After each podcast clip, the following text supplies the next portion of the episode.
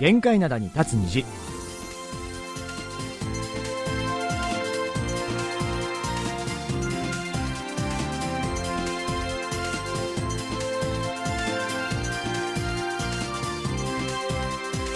リスナーの皆さん、あにわせよ。木曜日の限界なたに立つ日、金日、トマンドジリンのトム、イジンヒョンです。ジェリー武田博光ですいやー、本当に寒いですよね。いやもう今度、今度こそマジで寒いです、ね。いやもう真冬だよね。うんマイナス10度とかなってますし、だからもう体感で言うとマイナス20度近いっていう話を聞きましたけどね、うんうん、風とか吹くとね。で、あの、雪も、えーまあ2回ほどソウル降ったのかな。うんうんうん。で、実は今日も、はい。結構降って積もるぞみたいな予報は出てるんですけども、朝降ってたよねチラチラ。だから午後からもっと降るみたいですよ。うーんうん。そうなんですね。ちょっと気をつけないとダメですよね。そうですよね。もしあの韓国いらっしゃる、うん。あの計画のある方は寒さにそうね。かなり対策しておかないとうんもう。やばいと思うので。あのーちらほらもう街中ではあのこのフードうん。をもう室内でもかぶってる人結構多くなったからなるほど。あーもうかなり寒くなったよなっていうのはもう見た目で分かっちゃいますからね。うんところで、はい。えー今年もあと半月うん。となりましたが、はいそうですね。何かこうやり残したこととかうん。ありますか、まあでも結構この今年ねやろうと思ってたことっていうのは、うんその近日ね一月休ませていただいてね、はいはいはいお寺に修行に行ったっていうのもね自分の中では今年やろうと思ってたことの中では一番でかかったんでなるほど。まあできたかななんていうふうには思ってますけど、どうです？充実してるじゃん。うもん、う僕そんなに大きな目標なかったかな。なんかそんな感じするよね。まあこのまま年末迎えてもいいかな、みたいなね。もう本当にね年末モードになっちゃってるんですけども。あいいじゃないですか。うんうんまあ、まあ、あと2週間しか残ってはいませんけどね。はいそうですねままだまだあのやろうと思えば、いろんなことできるはずなので。そうなんです。あの、今から初めてね、来年まで継続することもできますからね。なるほどうん。うんうんだから心残りのないようにですね、されてですね、2023年をですね、迎えていただきたいなと思います。そうですね。はい。はい、えー、リスナーの皆さんもね、今からでも遅くありませんから、うんえー、2022年心残りのないようにお過ごしください。はい。それでは今日はこの曲から聴いていきましょう。えー、1年が終わる頃聴きたい曲ですね、えー、新年に向けた希望を歌った曲です。えー、정인で연말특수年末特需。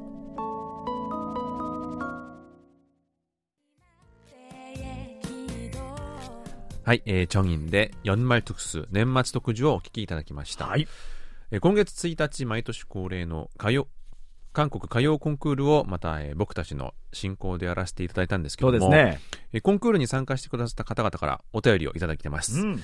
えー杉原君江さんからいただきました。竹谷さん、ジンヒョンさん、にゃわせよあに。ゃせよ。えー歌謡コンクールの司会お疲れ様でした。うんえー賞をいただいただけでなく、ファンチオールさんからのメッセージは驚きでした。うん。今年一番の嬉しい出来事です、えー当日はテンションマックスでした。ファンチオールさんからメッセージをいただけることは以前から決まっていたんですか？といただきました。はい、ありがとうございます。ます改めましてね、うん、えー、杉原さんおめでとうございました。そうなんですよね。えー、杉原さんはあの、ファンチオルのベイルトゥンヌンノレ、毎日聞く歌を歌って、見事、銅賞を獲得されましたね。はい、うん。ただ、ファンチオルさんって結構なんかあの、ハスキーボイスだったり、はい、まあ、重低音が素敵な方じゃないですか。だからね、女性が歌うのって結構大変なんじゃないかな、みたいな。だからその時にもね言ってたんですけど、杉原さんらしく歌っていただいて、それが評価にもちょっと入っていたんじゃないかななんていうふうにも僕も思うんですけど、なんかねボーカルトレーナーの人に出会って一時期僕体験したことあるのよ。え。ーでその時に言われたのが自分のキーの高さとかを大切にしなさいって言われたことがあって、なるほど。でなんかこう練習するために本当のアーティストさんのね曲聴いてるとやっぱそれに近づいたりちょっと寄せていったりするじゃない,、はいはいはい。でこれは今でもあるんですけどなんか言われたことがそれだったんでなんか今回のその杉原さんのね歌声聞いてて、あまさにそれだななんていうふうに思ってね、へーうん、聞かせていただきました。なるほどね、うん。あのちなみにこのファンチュアさんからのメッセージなんですけども、はい。あの毎年歌謡コンクールでは参加者が歌った曲のオリジナルを歌った歌手からのメッセージをもらうことになってるんですね。そうですよね去年はキンボムさんでしたね。はいファンチュアさんは、まあ、日本にもファンが多くて、うんまあ、あの歌ってる方もいらっしゃったのでぜひメッセージをもらおうということになったわけですね。ちょっと早めのクリスマスプレゼントみたいな感じがあったのかな。ねねえ。ははいい、えー杉原さんの歌についてですね、他のリスナーさんからもメッセージをいただいております。はい。松尾純一さんからいただきました。金日の武田さんとジンヒョンさん、あにわせよ。 안녕하세요。韓国歌謡コンクールを聞きました。常連リスナーであります杉原君江さん、同賞おめでとうございます。 ファンチオルさんのメールトゥンヌンノレ毎日聴く歌という歌は低音が難しい歌なのに見事に歌い上げてました今年は金日チャットでも毎回活躍されてましたねまた来年も頑張ってくださいさて私といえば頑張って参加しましたが見事に落選でしたあらら。 ジンヒョンさん武田さんたくさん慰めてくださいね。また来年頑張りますといただきました。ありがとうございます。ありがとうございます。あの松尾さんの歌声もしっかり我々聞かせていただきましたよ、そうですね。あの MC スナイパーの「民チョエナン」民衆の乱という曲をね歌っていただいたんですけど、はい。この曲、まあ、MC スナイパーさんの曲なんで、うん。ヒップホップというかラップ調の曲じゃないですか、はい。いや難しいでしょ、ね、外国語で素晴らしいですよね。これ、あのリズムに合わせてラップで歌詞伝えるって僕日本語でもできないと思うよ。って思うぐらいすごいねあの難しい選曲されたななんていうふうには思ってたんですけど。そうそう。まあ、選曲皆さんの選曲も面白いんですけども、うん。でもラップだから相当練習しなきゃ難しいだろうなと思ったんですけども、うん例えばあの松尾さんなんかコメントでねはい。あの自分にとっての労働家のようなものっていう風なコメントをいただいたんですよ。そうなんですよ。なんか歌詞の内容と自分の状況がちょっと重なるみたいなね、ことをおっしゃってたと思うんですけど。労働家ってことはもうかなり聞かれてるわけじゃないですか。そうですね。あだからそんなにうまく歌えたんだみたいなうん。納得はありましたね。まあ、こういうねコメント一言一言がですねスタッフや審査員のほかリスナーの皆さんにもの心にもね残ってるんじゃないかななんていうふうにも思います。そうですね。ん。まあ、そういうこういう歌をねあのいろんなエピソードのある歌を来年またあのぜひ皆さん選曲して、えー、参加してほしいなと思います。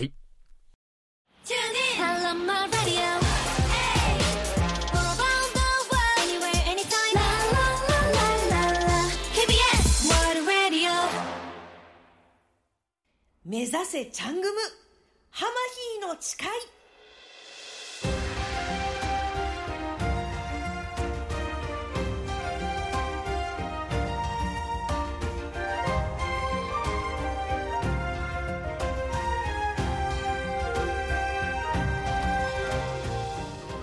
目指せチャングムハマヒーの誓い。このコーナーでは私浜平京子がリスナーの皆さんに韓国料理の真髄を伝授します。と言っても難しいものではありません。日本で手に入る食材を使った韓国料理レシピや体にいい韓国食材のお話などなど皆さんに手軽に韓国を楽しんでもらえるようになるその日まで。とっておきの韓国料理物語をお伝えすることを誓います。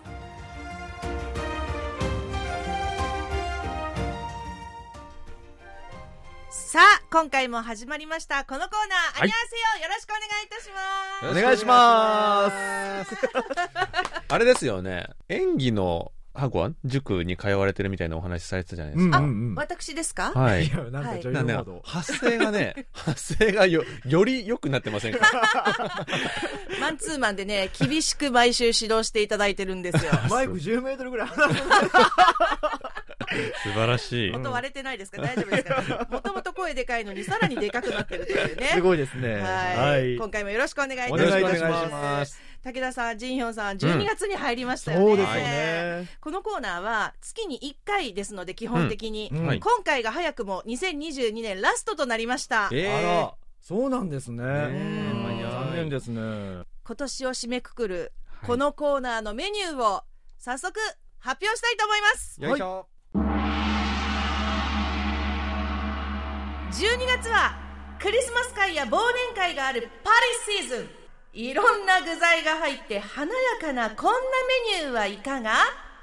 ナッコプセです。ナッコプナッコプセ。セほうほうほうほあの、ナッコプセって、はい。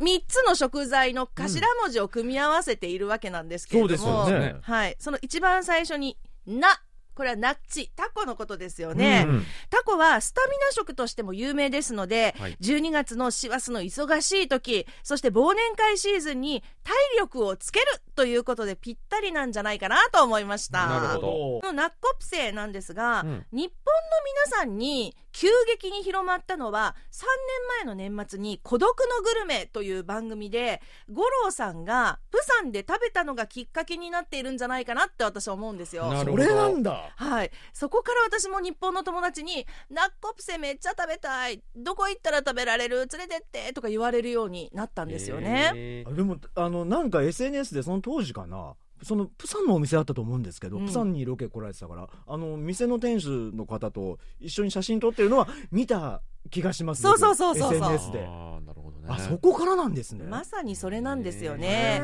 であのさっきも話出ましたが、うん。プサンの名物料理なんですけれども、はい。ソウルでも食べられるお店いっぱいありますようんね。うんでナッコプセとは何ぞやっていうことなんですが、はい。はいまずナッチ。これはタコという意味ですが、うん。はい。それのナそれからホルモンを意味するコプチャンのコプ。うん。そしてエビを意味するセウのせいでナコプセですね。はい、はい。うん。全部美味しい。ま あ全部美味しいよね、でこれらとおネギとか春雨などを一緒に辛く煮込んだ料理をナッコプセと言いますが、うんうん。はい。海鮮のタコとエビそしてお肉のホルモンというもうねこれうまみの爆弾だと思うんですよね。みんな爆弾。で相乗効果で一緒に食べるとよりうまみが増すという感じなんですけど、うんこれをご飯にかけて豆もやしやニラ韓国海苔と混ぜて頬張る。私ね初めてナッコプセを食べた時に、はい、もう何？お美味しすぎてうん、気絶しそうになったんですよ。なんかそういうこと結構よくあります結構あるんですよ。これ大体大体そうなんですよ。大体気絶しそうになってるんですよ何回かね聞いたことあるよね。大体気絶してるただナッコプセはね気絶レベル5段階だとしたら、はい。もう7ぐらい。超えちゃってる超えちゃってる。そうそうそう であの調べたところによりますと、はい。ナッコプセという料理は1970年代にプサンの国際市場に登場したうん。労働者の方々が食べたメニューが始まりだということです、えー、それ知らなかったです。労働者さんたちありがとうです。よね、え まあ、全部一緒にねグツグツ煮て、ご飯でパッと食べられますからね、でこのナッコプセに入るタコなんですが、はい。日本でよく見るマダコではなくって、ね。手長ダコですね、うん。うんでもし日本で手に入りにくければマダコで作っても、まあ、あの食感とか風味は似たようなもので味わえると思います。うんで冒頭でも少し触れましたが、はい。タコというのはスタミナ食としても知られていますよね、うん。タコが疲労回復にいいということは、うん。韓国の代表的な実学者タさんチョン・ヤギョンさんのお兄さんのうん。チョン・ヤクチョンさんが書いた「茶産オボ」にも出てきています、うん。栄養不足で立ち上がることができない牛にタコを34匹食べさせれば簡単に立ち上がるという。えほんま？みたいな。すごいな。食べるんだタコ。ねえまずそこからですよね。であの実際にタコには興奮剤やはい。競争剤効果があるタウリン成分がなんと34%も入っているそうなんですね。そんなにあるんすごいね。はい、でしかも脂肪含有量が少ない上にタンパク質とリンビタミン B2 そして体脂肪を燃焼させるカプサイシン成分が含まれています。なるほど。ですのでタコ1匹が高麗人参まあ半群と言いますかね、うん。5600グラムうんうん。に次ぐという昔の言葉もあるほどなんですよ。なんかあのスタミナ食みたいなイメージは確かにあったんですけども、うん。ここまでとは知らなかったですね。そうですね。日本でもあの半夏生といって、うん夏の暑い時期にタコを食べて、うんうん。まあ、英気を養うみたいなのありますけれどもね。食感でしか僕食べてなかったですね。過去に失礼だな。いやだって高麗人参に匹敵するっていうのがそこまでなんだと思ってちょっとびっくりしましたね。次回から心してお召し上がりください。ねそうですね。で、はい。女性にうん。性的魅力をアピールしたい男性は、はい。昼食のたびにタコ料理のお店を覗き、そして妻は夜が苦手な夫にタコを食べさせる話があるとか？ないとか何それ。知らんけど。流行語。ね。でもタウリンがまあたくさん入ってるってことはそういうスタミナが豊富っていうことですもんね。そうなんですよ。おー。なるほど。だから冬も寒いし、うん。うん。うん。で今ちょっと忙しいし、うん。もう毎日のように忘年会とかそうですね。あったりとかして疲れてる時にぴったりなんじゃないかなって思います、うん。はい。それではチャングムレシピ参りましょう、はい。ナッコプセ。プサンの名物料理タコとホルモンとエビのご飯が止まらなくなるメニューです。材料です。タコできれば手長ダコ。ホルモンむきエビ。春雨。長ネギやキャベツなどお好みで野菜。そして調味料です。お味噌醤油みりんコチュジャン粉唐辛子にんにくわかりやすくすべて大さじ2でだし汁 500cc トッピング用として茹でた豆もやしや韓国海苔をご準備ください。で作り方です。韓国海苔や豆もやし以外すべてを鍋に入れてグツグツするだけ。出来上がり。簡単。いやでもあの今回のレシピいつもよりあの材料多くてちゃんとした料理番組みたいそうですね。な なんか。前からちゃんとしてるわ。すごいすごいちゃんジンヒョンさん援護射撃ありがとうございました。なんかちゃんとした料理番組みたいですね。一応ねあの毎回ちゃんとしてるつもりなんですけどあの年末ということで気持ちよく締めくくまあってるように確かに確かにねいつもより豪華感はありますよね。そうそうそうそう。ねん。まあ、あんまりたくさんだとリスナーの皆さんもちょっとわからんわ覚えきれんまあまわってなるので、うん。はい。でもまああのすべて調味料は大さじ2それですので。はわかりやすい。うんはいうん。でチャングムポイント。はい材料さえ揃えば作り方はとても簡単。うん。タコホルモンエビは大きさを揃えて切ると食べやすいと思います、うん。ご飯の上に熱々を乗せて豆もやしと韓国海苔と一緒に召し上がれ美味しそう。美味しそう。もう話聞いただけでちょっとお腹減ってきたこれはもうソジュですね。ソジュですよ。間違いないですねねで他にもナッコプセの応用メニューとして、はい。タコはタコでもイーダコチュクミを使ったチュッコプセとか、はい。チュクミとチャドルパギあの薄切りの牛あばら肉ですね、はいそしてエビを使ったチュッチャッセなども登場しています。はあ全部頭文字ね。そうそうそうそう。お気に入りの具材を組み合わせて皆さんもオリジナルで作ってみるのも楽しいかもしれません、はい。さあいかがだったでしょうか？目指せチャングムハマヒーの誓い今回はナッコプセをご紹介しました、うん。今年も1年このコーナーをご愛顧いただきましてそしてね実際に作りましたというメッセージなどもいただいて本当に皆さんありがとうございました。来年もどうぞよろしくお願いいたしますめっちゃ早いですけれども良いお年を。早いな。ではありがとうございましありがとうたございました。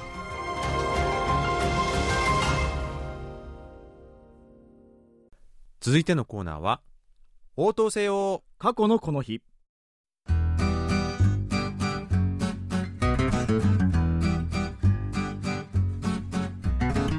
このコーナーは過去の今日に韓国でどんなことがあったのかをご紹介します。それでは早速過去の12月15日にタイムスリップしてみましょう。今から40年前のことです。1982年12月15日ソウル地域で無線呼び出しのサービスがスタートしました。いわゆるポケベルのことで韓国ではピッピと言われます。40年前にスタートしたこのサービス。80年代は当時としては高価だったこともあってさほど普及せず医師や軍人国の要職にある人たちの緊急呼び出し用として使われることが多かったと言われています。ピッピが一般的なサービスとして普及したのは90年代半ば。人々の生活が豊かになったこともあってピッピは低価格な通信サービスとして認識されるようになり前世紀の1997年には当時の人口4500万人のうち2000万人がピッピユーザーでした。しかし2000年代に入る直前には携帯電話が急速に普及したことでピッピが幅を利かした時代はあまりに短い間で終わりを告げました。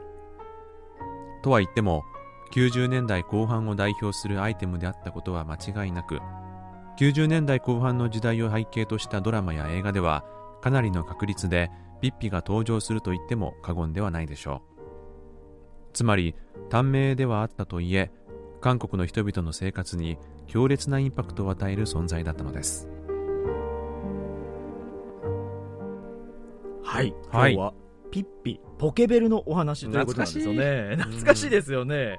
あの僕ね結構中学の時ポケベル流行ってねうん持ってたんですよ。なるほど。で今は中学生がスマホ持ってるのと同じ感覚で僕らもポケベル持ってたんで、はいはいはい。なんかあの、その後 PHS 携帯っていう風になっていくんですけど、確かね、僕らの時はね、数字だけ送ってた、呼び出しだけしてたっていう時代ではなくて、うん。カタカナを送ってたんですよね。ああ、ありましたね。あったでしょ、うんうんうんうん。あの公衆電話で10円入れて、米に米に入れて、はいはい11って言ったら、あって入るっていそうそうそうそうあったでしょ？あの、入力の仕方ね、練習したりね。そうそうそうそう。すっごい懐かしいななんて思いながら今聞いてたんですけどね。なるほど。あの、僕は日本だと、やっぱあの、そのポケベルの最盛期ってまだ小学生だったりしたので、うんうんうんまあ、あの、隣で誰かお兄さんお姉さんやってるの見たことがあるぐらいだったんですけども、韓国戻ってきて、はい。中2だったんですよね。その時まさに98年のうんピッピ全盛期で、ほうほう僕もあの、すぐ親に買ってもらってですね、うん。あの、いろいろやってたんですけども、韓国のポケベルがはい日本と違ったのは、ほう。留守番電話みたいに音声メッセージを残すんですよ。音声メッセージ？そうそうそう。だからど、え、どういうこと？だ例えば兄さんがポケベルあるとするうとん、武田さんのこのでポケベルに電話するでしょ、うん。そうすると、なんかあの留守電話みたいな音声の案内が出てきて、ほう音声メッセージ残しますか？とか、あるいは番号だけ残しますか？とか感じで選べて、で、ピーッと押して、あの、プーってだったら、本当にあの留守番電話みたいに、あ、今どこどこで何してるんだけども、何々だから、みたいな感じで、こうメッセージを残すと。音声が聞けんだ。そうそうそう。で、そのポケベルが鳴ったら、自分のその番号にね、電話したら、うん。あの暗証番号をして聞けるようになってるんですよね。なるほどね。そう。いや、これだから、もさっきね、僕はカタカナを送るって言ってたけど、うん。その前はほら、数字とかだったでしょ？はいはいはい。だから、あ、韓国もそうなのかなと思ってたんですけど、なんかメッセージがあるんですね。なんかそういうね、亡くなる前っていうか、あの、うんユーザーが激減する直前には、韓国でも文字メッセージの受信もできるようになってたらしいんですけども、どはいもうほとんど僕、記憶にそれはなくて、もうすぐにあの、携帯に移っちゃった感じですよね。そうですよね。た、だ、あの、自分であることを知らせるためになんか番号とか残すじゃないですか。うん。そういう時にいろいろなんかあの、番号の残し方とかあって、あの、例えば、486って知ってます？何486って、だから韓国で言うと、サーパルリュ。サッパリュ。何？さ、ん？これはね、語呂合わせじゃなくてお、実はこのあの、サッパリュって、あの、サーランヘ、愛してるっていう意味なんですよ。なんでなんで？で、これあの、二つぐらい説があるんですけども、んあの、サーランヘっていうあの、韓国語、ハングルの文字の画数が486だから、サランヘだっていうわかる説。か、そんなの。それもあるしあの、ダイヤルでね、番号を押すときに、うん486ってこの指ハートみたいにちっちゃなハートになるじゃないですか。だか、ら、えーサランヘだという説もあって。いや、日本だったらほら、9、3つで、うんうんサンキューとかあったんだよ。ああ、はいはいはい。そういうのじゃないんだね。そう、これはちょっと違う。ただ、他にもいろいろあってね、僕もあの、当時彼女にやってたのが、もう、012486みたいな。長いよ、何それ01には何かわかりますか？01これはちょっと語呂合わせなんだけども、えー、0は4、うん、4。えー、1は英語で1でしょ、1。おい、そこ英語になるのね。で、2はまた E でしょ？だから4音にサパイル。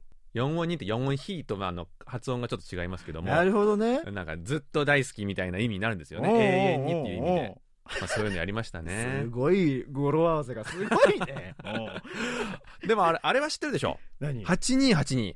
?828 はこれ、あれじゃないの？これ完全な語呂合わせでしょ？そうそうそう。パルイー、パルイーだから、うんパリパリ。そうそう。急げってことでしょ？これあそうなんですの、今でもちょっとしたところでなんか使うような感じですよね。うんうんうん、今でも使えますよね。うんだからポケベルの名残なんですけどなるも、ほどね。あの、急ぎの領事とかなんかは、これもう押しまくるとかありますよね。828282って。怖いわ。で、友達とかには79って押すんですよ。おうそうすると、チルクーだったそれはチング。もう、もう、長いわ。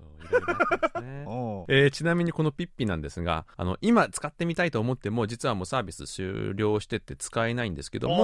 まあ、一般向けはね、ただ、あの、自治体や医療従事者向けの公共サービスとしては、まだ存在してるみたいですね。おうーんちょっとなんかね、懐かしい気分になって盛り上がっちゃいましたけども、一曲聴いて落ち着いていきましょうか。はい。はい。えーちょうどあの、ピッピの最盛期だった1998年のうん曲です。クールで、A さん、悲しい気持ち。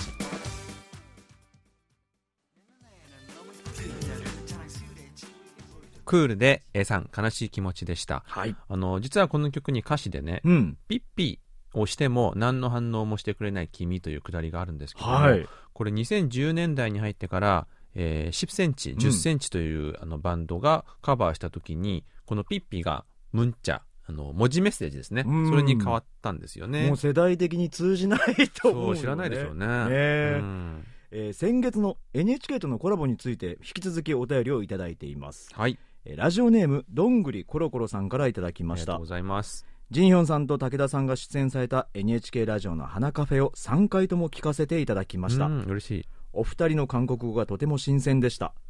完全には聞き取れないので何度か聞きました武田さんのお好み焼きたこ焼き牛丼の話をもう一度聞こうと思っていたらあらあら期間限定でした。うん。花カフェのパーソナリティのシン・ウィスさんは私にとって韓国語の先生です。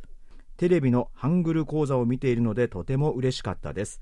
佐賀山美奈子さんは BS の韓国語ニュースでいつも聞いている馴染みのあるお声でした。韓国と日本の共同制作聞き応えがあり面白かったです来年の2月にはシン・ウィスさんの KBS 放送のゲスト出演を希望しますといただきました。ありがとうございありますがとうございます。やっぱりあれですよね。ウィスさん。うん。日本の皆さんにとっては結構おなじみの方なんですね。だから日本でやっぱ韓国語を学んでる方には先生の立場なんですね。うんうんうんうんあの本当あの僕たちもねお話ししてても、この言葉の選び方とか話し方これうん日本語でも韓国語でもそうなんですけど、あのウィットに富んだ方でですねねすごい面白い方だななんて思いながらお話をね聞かせていただきました。あとあれですよね。日本の皆さんはやっぱウィスさんが NHK で韓国語を話してるのを今まで見てきたわけじゃないですか、うんうんうん。日本語話されるウィスさんもすごい新鮮だったはあずなので、ね。ぜひね本当にあの2月いらっしゃった時に、うん。ちょっとお声掛けして、ねしゲスト出演していただけたらなと思うんですけどもね。来ていただきたいですよね。ねうん。まあ、やっぱこういうコラボ番組っていうのはいいですよね。そうですね。なんか本当いろんなたたくさんの方にね知ってもらえる機会にもなるなと思いますもんね。はい。はい。えーそれからこんなメッセージもいただきました、はい。えー谷口明美さんです、えーこんにちは。花カフェとのコラボを楽しく聞きました。そして YouTube で見ました。といただきました、ありがとうございます。ます。はい。えー今回も YouTube に映像をアップしましたが、はい。あの近日では毎月あの YouTube 配信を行っています、はい。えーまあ、平日の昼間ということでなかなかねご覧になれない方も多いかと思いますがすよね。まあ、あの動画として YouTube に残っているので、はい。まあ、配信終了後にあのチェあのお時間ある方はねご覧になっていただけたらなと思います、そしてね、あの、時間の合う時にですね、配信の方にもですね、ライブで遊びに来ていただきたいうんなと思います。でちなみに今月も最後の週の水曜日そうですね。に、えーライブを行います、はい。えー28日の午後2時から。はい。なのであのお時間よろしければぜひ、はい。見に来てください、はい、お願いします。それからですね、初めてメッセージを送ってくださったリスナーさんからのお便りです。はい、ラジオネーム、サッカーとラグビーが大好きさんからいただきました。すごいわかりやすいラジオネームですね。メッセージは初めてですが、2020年から時々都合のいい時に聞いています。YouTube での放送も以前拝見したことがありますありがとう。ございます、本日久しぶりに KBS の放送を聞いて武田博光さんのことを知りましたう。ん、調べたら日本でも多くのドラマや映画に出演していることも知りました今度武田さん出演の映画やドラマを拝見してみたいと思います。私は限界灘に立つ虹が好きです。特に韓国カルチャーの紹介の回が面白いです。本題ですが日本との国際郵便が再開されたらベリカードをいただけるということで待っていましたが2ヶ月経ってもまだ届きません。本日の受信報告書を合わせてお送りしますので紙のベリカードをお送りください。今後とも韓日友好を記念し帰国を応援していますといただきました。はいありがとうございます。ありがとうございます。あの僕にも興味を持っていただいたということでですね、あの最近本当あのネットフリックスみたいなこの OTT のサービスでも、うん。気軽に過去作品見れるみたいになってるので、はい。親戚もねなんか見てたら俺が急に出てきた。と かびっくりしたみたいな話を聞くんでぜひねあのお時間があれば見ていただきたいなと。何かあの新作の予定とかはないんですか？一応あるんだけどね、えまあ、またここでね、楽しみや。うんここで報告させていただきたいなとは思いますけれども、はい。はい、えーベリカードについてなんですけども、はい。現在急いで作業中なんですそうねなんですね。ただあのこの2年間たまった郵便物がたくさんありまし2て 年間ですからそう。ね。うん。ね、申し訳ないんですけどもうしばらくお待ちいただけたらなと思います。必ずお送りいたしますのでね。はい。はい。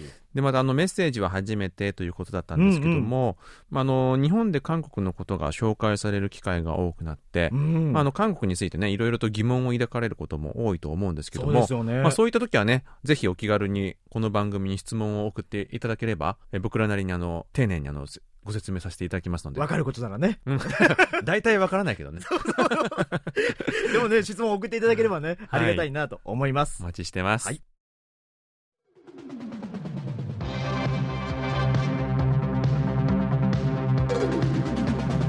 アイラブスポーツ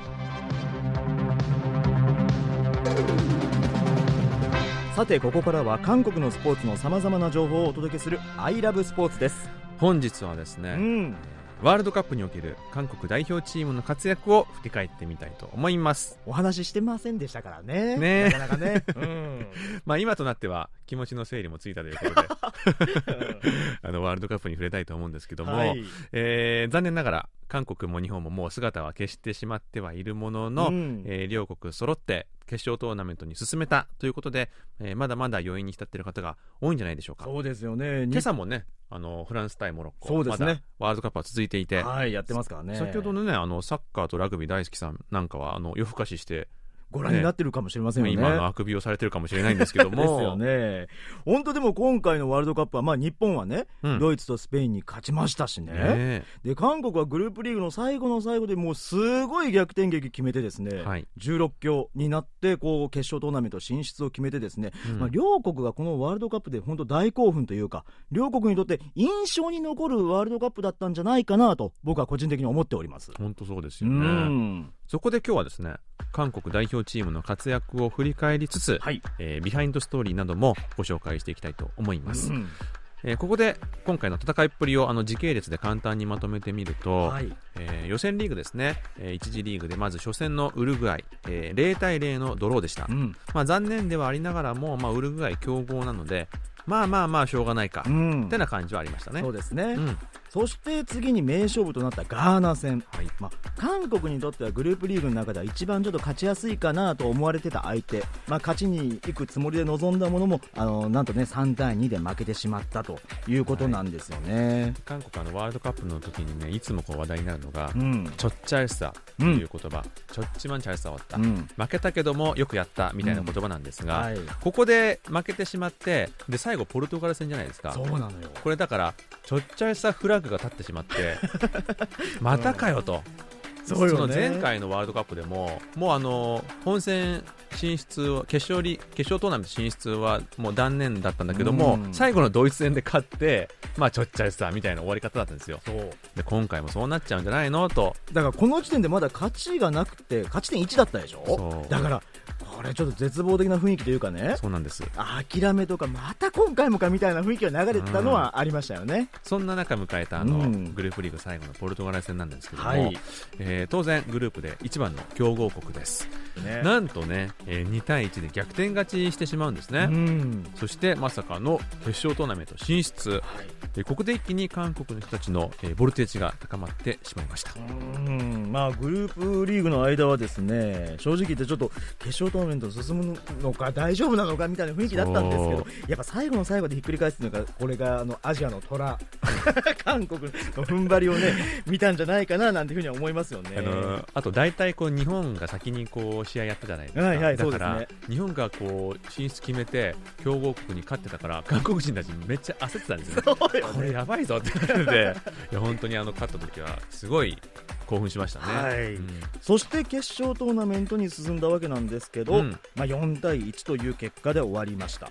でまあ、ね相手がね、うん。ブラジルということで、はい。はい、えーまあ、ユニフォームを見れば分かると思うんですが星5つついてるんですね。だからもうワールドカップ5回優勝しているという、まあ、すごい強豪チームなんですけれども、はい。まあ、4対1という結果だったんですけど後半で、ね、1点を返したことが救いではあるのかななんていうふうにも思います。そうですね。ということで、まあ、韓国も日本もですね同じ日に脱落してアジア勢のワールドカップはこの日に終わったということなんですよね、ただね僕、うん。結構思うんですけど今回このワールドカップでサッカー見ててうん。面白い、サッカー面白いと思った人すげえ多いと思うんですよ。確かに。あの、まあ、時間帯が遅かったっていうのもあるんですけど僕ね、はい。結構94年のアメリカ大会からワールドカップは結構見てるんですけど、うんうんうん。2002年の日韓はちょっと別個だから抜かしたら、はい一番面白かったんじゃない？日本も韓国もって結構ドラマチックうん。な展開が多かったななんていうふうには思いますよね。あの韓国も日本もどちらもなんかこう勇気をもらえる戦い方でしたよね。う。ん、うん。すごい面白かった。そう。あのね、うん。ツイッターでちょっと話題になってたのが、はい、2002年生まれの人があのツイートしたんですけども、はい、あの2002年生まれってことは散々こうサッカーのこと言われてきたはずじゃないですか、まあ、言われるよね。じゃあ見てないんだみたいな。うん。大人たちがずっと言ってたその気持ちをやっと分かったと。なるほどね。あこんなに面白いんだサワールドカップってって。うん。そりゃ20年間言われるわみたいなツイートが結構話題になったんですよね、それだけ今回面白かったのかなと思います、うんそうですよね。もうということで、まあうん。ワールドカップでの韓国代表の流れをざっと振り返ったところでですね、はい。本日は僕たちが選ぶ韓国代表名場面ベスト3をご紹介したいなと思いあます。懐かしいなんか三大丸々的なそうそうあれですねよね。はいうん今回もね印象的なシーンたくさんありましたけどもはい、では早速行ってみましょう。韓国代表名場面第3位です。ベント監督にレッドカードうん。えーこれはガーナ戦での一幕だったんですけどもあの長いアディショナルタイムを戦った後最後の最後に韓国がコーナーキックを蹴ろうとした瞬間、はい。そこであの試合終了のホイッスルになってしまったんですねそうなんですよね。普通こういう時ってあのコーナーキック蹴って終了っていうのが一般的なんですよ、まあ、ラストプレーとなりますからね、そうそうそうね。でこのタイミングに、えーベント監督が猛抗議してあのレッドカードが出て退場になったんですよね、うんそれであの次のポルトガル戦、えーベンチに入れなくなってしまったんですけどもそうですよね。ただこれをね後からよくあの動画とかを見てみるとあの試合ホイッスルになった後に選手たちがこう審判に集まってこう抗議するわけですよ、うん。ただあのディフェンダーのキム・ヨンゴン選手がもう顔真っ赤にしてめちゃめちゃ興奮して怒ってるんですよね。おうおうおうただそれは僕らからも見てもあのちょっとあれやばいんじゃない？抗議しすぎでしょってカードもらっちゃうよって思うぐらいの激しい抗議だったんですよね。かなり詰め寄ってたんだ。そうそうそう。うん。ただあのベント監督がそこが駆け寄ってそこでレッドカードを受けるんですけども後々動画を見てみるとベンベント監督その時ねそんなに興奮してないんですよ。もう後ろを振り返ってはい次みたいなたスタンスだったんですけども、うん。そのキム・ヨンゴン選手が抗議してるのを見た瞬間急に振り返ってあ。猛ダッシュで来て自分が抗議してカードを受けたんですよね。だからやっぱあれはキム・ヨンゴン選手もいないと次の試合まずいからそうだよね。止めるためにも自分が入ってカードをもらったんじゃないかみたいなことが言われてね。それはそれでまた面白いね。結構ベント感監督に対するいろんなあの批判の世論とかもあったんですけども、うんうんうん。このワンシーンで結構国民のハートをわしづかみにしましたよね。そうよね、うん。そんなエピソードがあったらね、はい、まあ、ただ本当、韓国国内では主審に対して辛辣な意見も出てましたからね、そうですね。この主審に対してね、うん。しかも0-2から2点入れてたじゃないですか、はい、だから流れ的に、うん、ちょっといけるかも、もしかしたらみたいなところあったから、余計にね、ちょっと、まあこういう意見に出て、ね、辛辣な意見も出たのかななんていうふうに思いますけどね。はい。うんえーそんなあのベント監督実は20年前のワールドカップで韓国がポルトガルに勝利した際にあのベント監督ね選手として出場したんですね。そうだよね、ポルトガルの方だもんね。そうそう、ん。韓国に負けちゃってあの決勝トーナメント進出できなかったみたいな悲しい運命があったんですけども。も。ね不思議な運命ですよね。すごい運命ですよね。はい、ベント監督はあの今回で、えー契約は更新せずに、はい。ポルトガルに帰れたんですけども帰られたんですけども、まあ、今後はまだ決まってなくて、まあ、中国代表の監督とかあるいはねプレミアリーグの監督みたいな噂は出てますけども、うん。まあ、少し休憩を取ってから、えーゆっくり決めたいみたいなインタビューをされてました、はい。続いていってみましょう韓国代表名場面第2位です。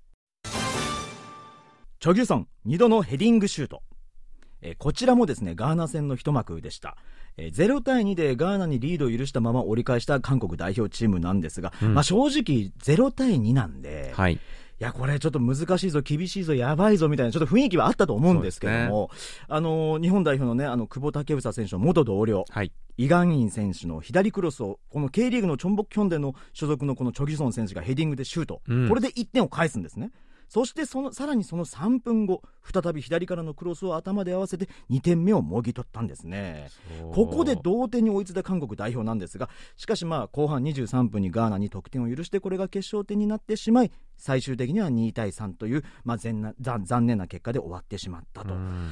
ただですねうん。これあのー僕は完全に個人的な結果論で言わせてもらいますけど、はい。もう、もうポルトガル戦も知ってるからね。ただ、あの、この時点ではポルトガル戦を控えてですね、うん。その前の試合、ウルグアイの試合でね、すごいいい戦いしてたんですよ、韓そう国そうそうそうそう。これ、もしかしたら勝つんじゃないぐらいのね、うん。いい試合してて、しかでも0対0だったんですよ。はい。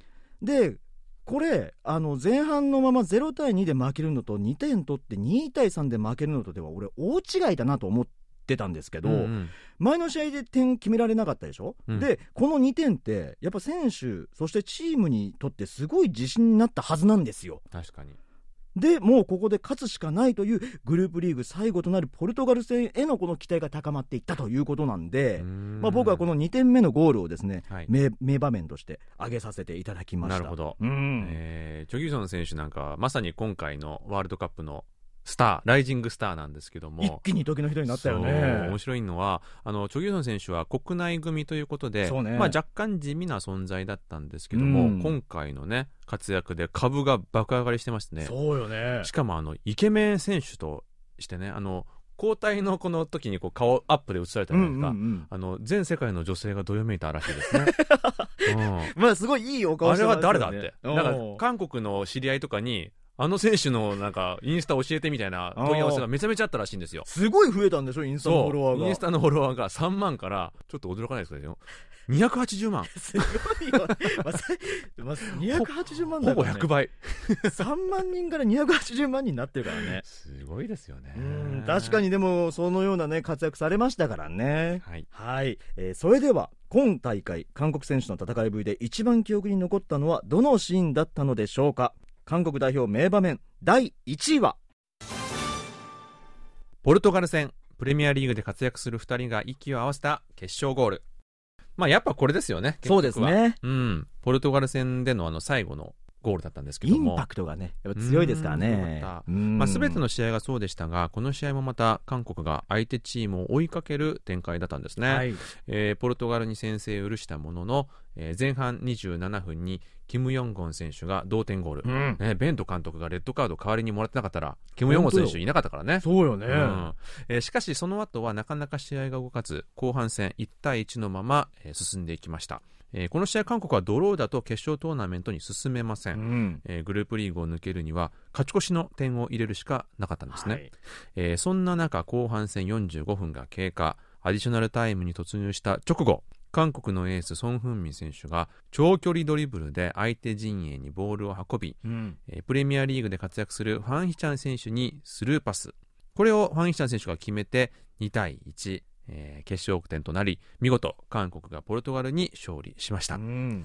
まあ、とにかくギリギリの展開で進んでいったグループリーグでしたがえーそれだけに見ている方の興奮も最高潮に達して、まあ、韓国人にとってはまあ久々に面白いワールドカップになったんじゃないかなと思います、確かにあのファン・ヒジャン選手のゴールもものすごいんですけど、うん。ソン・フンミン選手のねあのドリブルよ。すごかったですね。あれねドリブルからずっと長い距離ドリブルで走ってスルーパスするまでに一瞬だけ見てんのよ。シュッと見てんのよ。でそこでスルーパスシャッてそこが通ってゴール決めるっていうもう本当ワールドクラスだななんていうふうに思いましたね。もう7人ぐらいに囲まれてましたからね。ねえすごかったね。いやあの今回ワールドカップやっぱ時差があって結構夜遅くにやってたじゃないですか、はい。この試合も確か12時だったと思うんですけども、うんうん。まあ、子供たち寝かせてあのパパリビングで一人寂しく見てたんですけども、はい。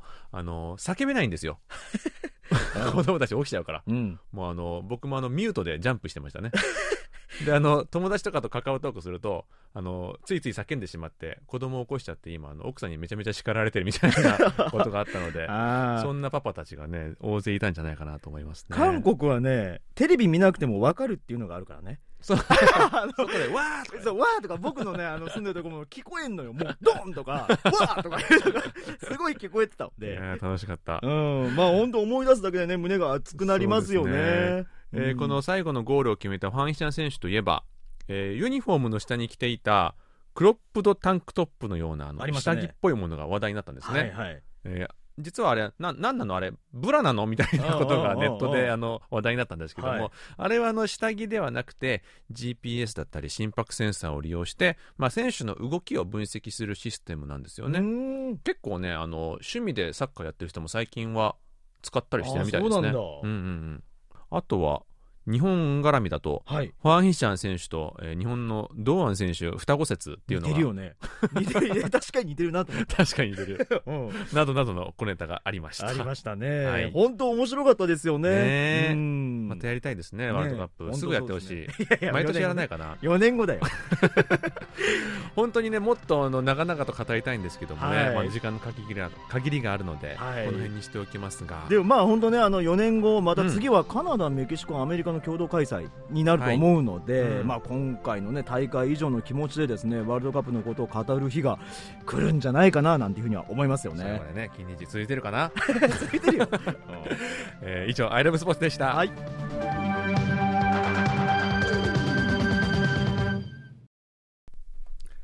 はい、えーそろそろお別れの時間が近づいてまいりました。木曜日の限界灘に立つ虹金虹ではリスナーの皆様からのお便りをお待ちしております宛先はジャパニーズアットマーク KBS.CO.KR です。どんなことでも構いませんのでどしどしお送りください。それでは来週も木曜日にお会いしましょう。木曜日の限界灘に立つ虹、金虹のお相手は、トムジェリートム、イジンヒョンと、ジェリー武田博光でした。皆さん、アニョイゲセヨ